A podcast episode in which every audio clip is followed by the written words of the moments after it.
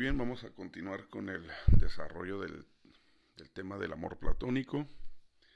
A grandes rasgos, eh, ver que el tema sirve de pretexto para aplicar todos los elementos alegóricos del mito de la caverna. Hemos establecido que cada creencia eh, forma por sí misma una caverna y que por lo tanto hay muchas cavernas, puesto que hay muchas creencias. También dijimos que podemos estar en diferentes cavernas de manera simultánea y que hay grandes cavernas que concentran un gran número de personas y pequeñas cavernas donde de hecho son pocas las personas que comparten eh, tal creencia, ¿no?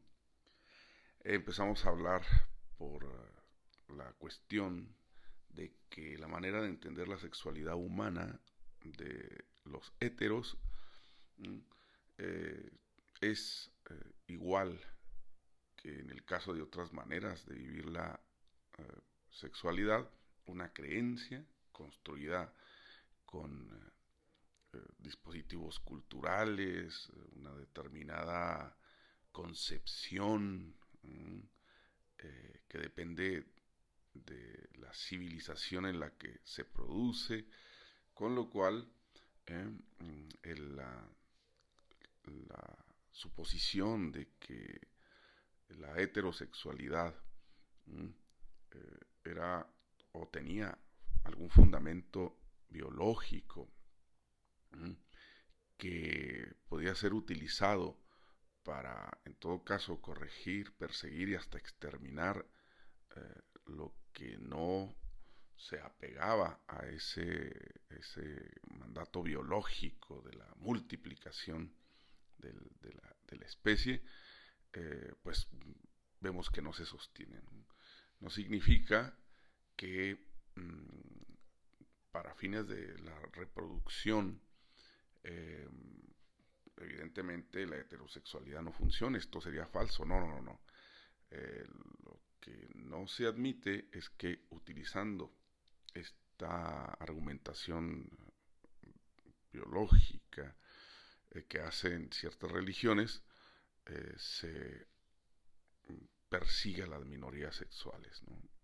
Y en efecto, veíamos que esta cuestión de suponer que Dios a través de, del mandato que aparece en el Génesis de, de y multiplicados, eh, digamos, legitimaría mm, la concepción heterosexual como la correcta, la, la mm, que es eh, deseable, eh, la que se apega a la naturaleza, identificando la naturaleza como mm, lo correcto, bueno, pues automáticamente mm, volvería las otras eh, formas de vida sexual como indeseables incorrectas. Pero ya les digo, el fundamento no se sostiene. Y no se sostiene básicamente por dos razones. Porque no todo lo natural es bueno y no todo lo antinatural es es malo. ¿sí? Entonces vamos a, desarrollar esta primera idea y dejamos para la clase síncrona, la primera de la semana, el desarrollo de la segunda idea. ¿Cómo es esto de que no todo lo natural es bueno? Por principio de cuentas, lo natural no es ni bueno ni malo. Vamos a empezar por ahí. Es decir, eh, la naturaleza no puede ser mm, entendida Mm, como aquello que se considera susceptible de ser juzgado mm, como bueno o como malo. La naturaleza es más bien amoral. ¿Qué significa? Que los valores de la moralidad no, no, no están en la naturaleza. Eh, y que por lo tanto las conductas que encontramos en la naturaleza no son eh, conductas morales. Un animal no es un ser moral y por lo tanto tampoco puede ser un ser inmoral, porque para poder ser inmoral, pues se tiene que ser moral. Ser moral y luego romper esa moralidad y caer en la inmoralidad. Pero como el animal no tiene moralidad eh, que contravenir, entonces, mm, bueno, mm, no puede ser una entidad inmoral. A diferencia del ser humano, que sí, al tener moral, puede por tanto, rompiendo esa moralidad, ser inmoral. Entonces aquí encontramos ya un punto importante. La naturaleza eh, no debería ser usada como el mm, parámetro de lo que el ser humano mm, debe de, ser o como debe de comportarse. Claro, como, como la naturaleza es heterosexual, entonces el ser, humano debe de ser heterosexual y contravenir esa naturaleza eh, sería caer entonces en la inmoralidad y vemos que no. Pero por otro lado, vamos a ver, cosa que es muy sorprendente, que la imagen religiosa de la naturaleza no se corresponde con eh, lo que la naturaleza realmente es. Y es que a, partir del estudio científico de los animales, eh, pues empezaron a, aparecer rasgos de la naturaleza que evidentemente la visión religiosa no tomaba en cuenta. Digamos que el problema con la religión que más que conocer la naturaleza la, imaginó de unas maneras que no se corresponden con lo que mm, efectivamente es. Eh, todos hemos visto esas ilustraciones eh, de algunas revistas de contenido religioso en las que aparece esta imagen, digamos que purificada, catártica, de una naturaleza a la que se concibe como efectivamente absolutamente armónica y eh, todos los animales ahí conviven en, paz. ¿ah? Y vemos en, estas ilustraciones como el león eh, pues está ahí apaciblemente debajo de un árbol, eh, dejándose acompañar por un, por un cervatillo, un pequeño venado, lo cual evidentemente no es verdad. No es verdad. Eh, que la en la naturaleza los, leones puedan convivir con, los, cervatillos o las crías de ñu eh, como amistosamente. Porque entonces la pregunta sería, ¿y qué come el león? ¿Mm? Y arbita. lo que en la naturaleza ocurre es que es, eh, en efecto, un escenario en el que hay vida abundante, exuberante, sí, pero también muerte, porque de eso se tratan las cosas en la naturaleza, de, comer o ser comido. Con lo cual, eh, si hay una armonía en la naturaleza, es la armonía de, la vida y de la muerte, no solo de la vida. Eh, y una muerte ausente. Pero todavía más allá, eh, cuando los científicos, les digo, se pusieron a, estudiar en serio a los animales, hicieron un descubrimiento que derrumbaron por completo la idea según la cual los, eh, el sexo heterosexual es el adecuado por ser el natural, y el sexo homosexual es el inadecuado por ser el antinatural, cuando, cuando eh, se comenzaron a observar que en muchas especies animales, no pocas, en muchas especies animales, existe, existe eh, la homosexualidad. Fíjense lo que les estoy diciendo. El comportamiento homosexual eh, eh, está en los animales.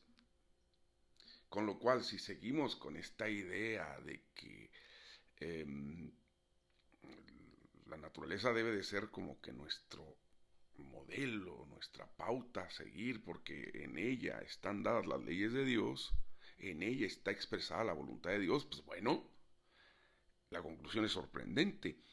La homosexualidad sería tan natural como la heterosexualidad.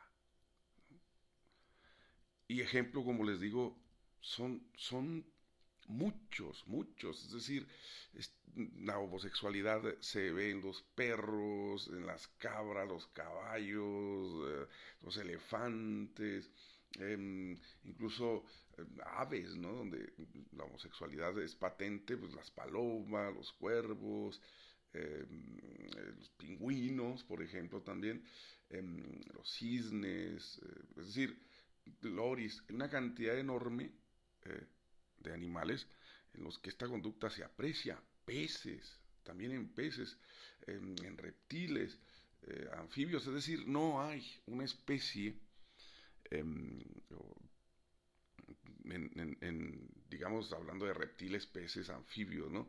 Em, en los que no se ah, haya observado esta conducta. Imagínense ustedes cuando Em, se comienza a ver que en efecto en los animales eh, estas conductas se, se, producen, el argumento religioso de la supuesta primacía de la heterosexualidad sobre la homosexualidad se deshace, se cae a pedazos. ¿ah? Entonces, claro, eh, no se puede tomar a la naturaleza como pauta de lo que moralmente el ser humano debe hacer, ¿sí? Eh, porque la naturaleza es compleja, porque la naturaleza tiene, ya les digo, eh, rasgos que antes no se conocían y que por lo tanto ciertas eh, formas de entender la naturaleza en realidad la, la malentendían. Mm. Hay, por ejemplo, entre algunos, eh, pues, por no sé, sería el ejemplo de los orangutanes, el uso de la homosexualidad em, como una manera eh, de eh, establecer ciertos límites, los, los, derechos del macho alfa sobre el grupo de hembras. ¿sí? Em, obligando a los pequeños machos, hijos del alfa, a que demuestren que lo siguen reconociendo como alfa, eh, practicándole justamente ciertos eh, eh, gestos de carácter homosexual. Los hijos eh, en, estos, en estos, digamos, rituales de sometimiento, ¿ah? eh, practicándole al alfa, su padre, ciertas actividades de carácter homosexual, eh, como diciéndole al padre, bueno, sigue siendo el alfa, porque claro, el día en que los hijos crezcan y sus características sexuales se acentúen, el alfa los va a, echar. ¿sí?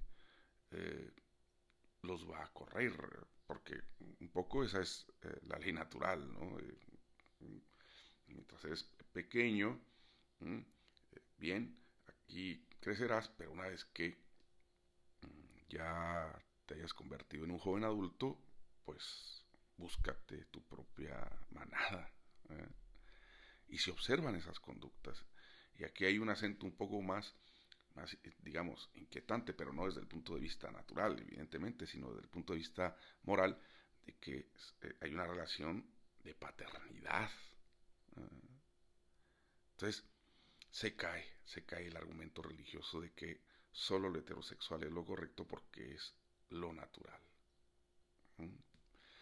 Em, en fin, eh, quería simplemente mm, ponerles este ejemplo para que vean que pues es compleja la, naturaleza, es que es compleja la naturaleza. Y nos vamos acercando a la conclusión de Platón de que ni lo heterosexual ni lo homosexual, para hablar de, las eh, concepciones de, lo, de la vida sexual eh, en la que hemos, nos hemos centrado, eh, tendrían una u otra prioridad desde el punto de vista de lo natural. Desde la perspectiva de la moral es otra cosa. Pero ya no se puede seguir usando el argumento religioso de carácter naturalista eh, que, eh, hemos explicado. Entonces, la siguiente clase vamos a ver la otra tesis. Ya aquí hemos eh, destruido esa identidad al 100% de lo natural como lo bueno y por lo tanto como lo ejemplar, como lo que debe de ser. En la siguiente clase veremos eh, que también esta identidad al 100% de lo antinatural y por lo tanto lo malo y lo que nunca debe de ser, se cae, ¿no? Se cae por su propio peso, ¿sí? Entonces, eh, no hacemos más largo el audio y nos vemos en la clase 5.